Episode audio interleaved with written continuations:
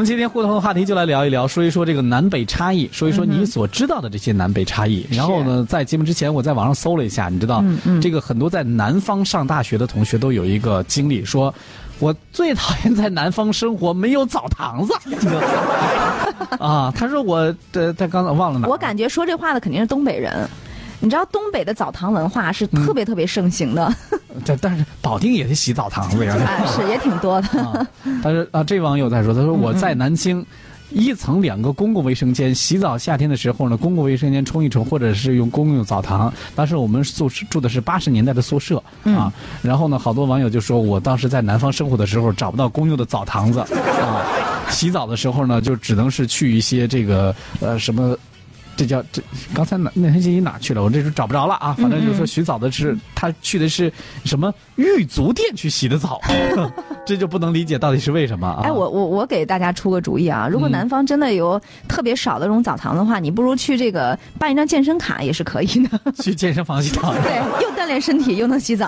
啊，呃，还有这个如此不知，呃如如若不知。再说，他说、我觉得北方。去北方的人会变得开朗啊，北方人普遍话多，不会冷场，聊天特别得劲儿啊。感觉南方人很多时候感觉内向一点儿，说话办事方面呢、没有北方人厉害，张口大、这个北方人呢张口就能让大家给聊起来。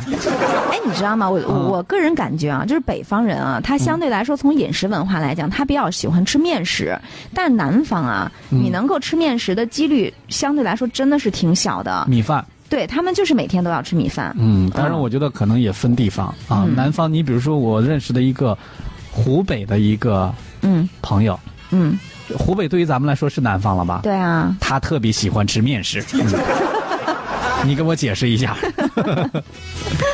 所以咱祖们籍肯定不是南方的。啊人家祖籍就是南 方的。